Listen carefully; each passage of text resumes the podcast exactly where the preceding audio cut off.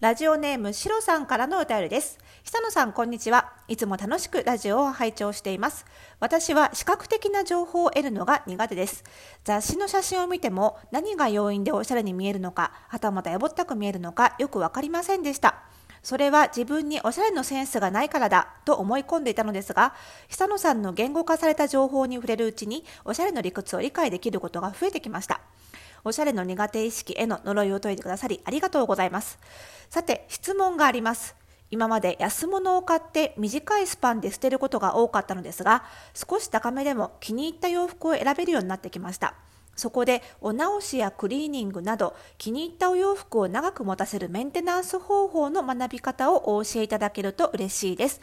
具体的に今悩んでいることは、今年の冬に購入したロングコート、かっこウール100%の裾の一部がほつれています。手縫いの祭り縫いで直そうかと思ったのですが、私にとっては奮発して買った値段の高いコート、過去5万円のため、リペアをしてくれるお店へお直しを出した方が確実か迷っています。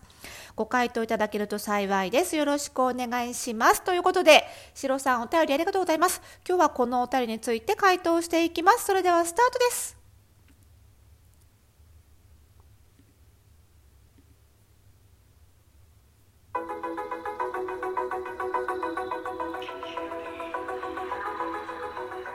なんかすごい BGM まで間空いちゃってごめんなさい。これあれだね。民放ラジオだったら放送事故になってますね。すいません。失礼いたしました。おしゃれの呪いを解くラジオ、えー、本日で246回目の配信でございます。この番組ではあなたに巻きつくファッションへの思い込みイコールおしゃれの呪いをバサバサと解いていきます。服装心理学をベースにおしゃれをもっと楽しみ、自分を変えるコツをお届けしています。お相手はパーソナルスタイリストで日本服装心理学協会代表理事の久野理沙でございます。今週もよろしくお願いいたします。週明けまして月曜日ですね。いやー、出ちゃいましたね、緊急事態宣言ね。東京と大阪と？京都とかな？ね。なんか、今回、まあ、今回も、まあ、いつものことですけどね、土曜に出て日曜からスタート？金曜に出て、金曜の夜だったっけね？出たの。いやでさもう最近結構お買い物同行とか新しいスタイリングのご予約お客様からねご予約結構いただいててなんかやっぱりさコロナと一緒に暮らして早1年今日だから結構慣れてきちゃうじゃないですか正直だからまあそれぞれねマスクちゃんとすればまあ対面でお買い物同行だったら大丈夫だろうっていうことでね、まあ、お客様も結構あのやっぱり一緒にお店行きたいなんて方も増えてきていたのでね。結構お買い物の同行のご予約は受けて受けちゃってまして。なかなかね大変ですよ。リスケがね、大変ですよね。で、土曜日に実は午前中にも新しい初めてのお客様の、えー、あの、カウンセリングがあって、で、カウンセリングでいろいろ似合う服の診断とかをしたり、ご要望を伺って、で、次の日にお買い物同行にご案内しますね、なんてお話をしたんですよ。で、金曜の夜に緊急事態宣言ですってなって、で、でも百貨店が本当に休業要請ですからね。本当に休むのか分かんなくてどうしようと思いながら午前中ねお客様とお話ししたんですけど。でまあ結局多分ねあの日本の百貨店の感じだと多分要請を受けると思うんですよねなんてお話をしてたら。まああのねであのなんだ敷地面積が狭い商業施設はね要請の対象じゃないのでまああのセレクトショップの路面店とかは空いてたりするわけですよ、予選対象じゃないのね、だから多分空いてるところと空いてないところとっていう感じになって、ただその空いてるところだけでお買い物同行するっていう、結局それが足かせになるというかね、そういう制限が出てしまうわけなので、どうしましょうかねっていう話をしたら、いやー、急いでないので、あのちゃんと宣言上げてから行きましょうって言ってくださったのでね、よかったんですけどね、それでもまあ残念ですよね、まあ仕方ないことなんですけどね。本当にこうなんだろうな私たちってあの結構教育的にもなんか困難は頑張れば克服できるって教わってきているじゃないですか。そういう教育を受けてきてますよね。頑張れば夢は叶うみたいなね。だからこういうウイルスみたいな見えない敵であの頑張っても上限があることっていうのかな。どうにもならないことが多いじゃないですか。ディフェンス一辺倒っていうかね。本当にこう 殴られっぱなしじゃないですか、現状。で、起死回生はワクチンぐらいしかなくって、現状殴られっぱなしでずっとこう、顔の前で構えて殴られてるのをこう、ガードするっていう状態になかなか耐えられないんですよ人間って。そのなまだこう自分の努力で頑張ればなんとかなる物事のなんとかなる困難の方が強くて頑張ってもある程度ある程度はまあ防げるけど一定以上は頑張ってもどうにもならないみたいなそういう理不尽な状況に弱いんですけどでも意外とそういう状況ってやっぱり多いんですよね人生でね。でこういう時どうするかっていうともう頑張ってもしょうがないから嵐が過ぎるの待つしかないんですよね。歯食いしばってね。ここでなんかどうしてもその憤りを他のところにぶつけたくなるんですけどやっぱりぶつけたらこのストレスが解消されるかっていうとされないんですよ。結局はね。だからあの気をそらすしかないっていうね。人事を尽くして天命を待つじゃないけど自分のできる最大の感染予防をやってお客様に例えばご予約の延期をお願いしてできることをやったらあとは違うことを考えて気をそらすということで もうそれしかないなっていう感じですよねもうしょうがないこればっかりはね。ね、頑張っていきましょうね。まあそんな中でね、あの私のやってるファッションコミュニティの服装心理ラボはすごい盛り上がってて、なんか最近あの専用チャットの投稿数もすごくてね、なんかみんなだんだんだんだんあのラボも1年半経ったので、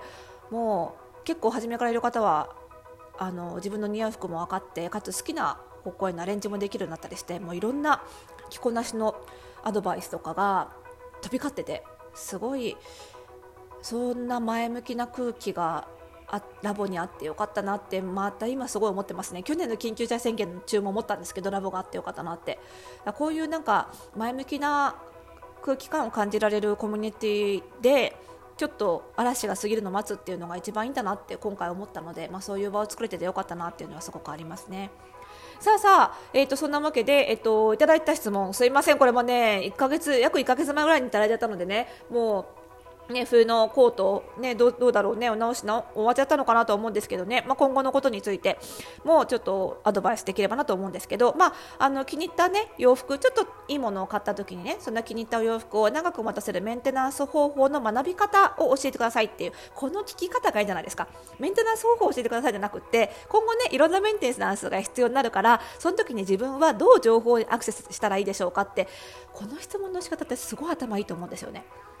魚を取ってくださいじゃなくて取り方を教えてくださいみたいなね。すごいいい質問の方だなと思って わ素晴らしいなと思いながら読んでたんですけど。ね。でまあ、具体的にはそのロングコートっていうことなんですけど、まあ、今回に限らず、まあ、その長期的に考